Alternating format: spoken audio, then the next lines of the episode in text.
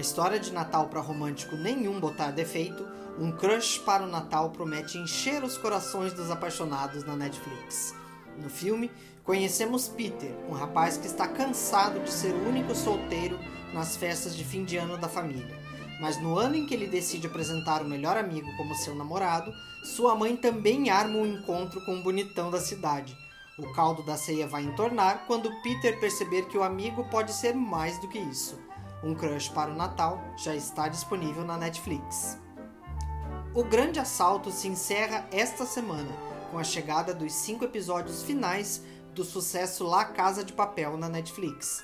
Chegou o momento de enfrentar o maior desafio de todos, e o bando precisa concretizar um plano ousado para retirar o ouro do Banco da Espanha sem que ninguém perceba.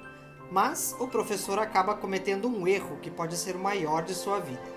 Os cinco episódios finais de La Casa de Papel já estão disponíveis na Netflix. Ainda falando da Netflix, chegou esta semana o faroeste Ataque dos Cães. Um filme emocional e denso, o longa conta a história de como a vida de dois irmãos no velho oeste americano vai ser abalada quando o mais novo deles decide se casar e leva a nova esposa e seu filho adolescente para morar com eles.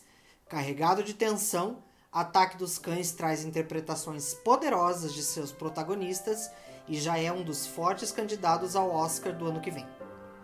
No Star Plus, o grande destaque da semana é a chegada de Insânia, a aguardada primeira produção brasileira da plataforma.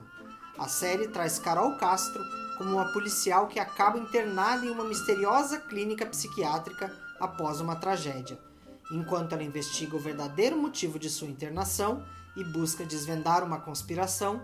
Sua mente viaja por caminhos sombrios, envoltos em mistérios e suspense.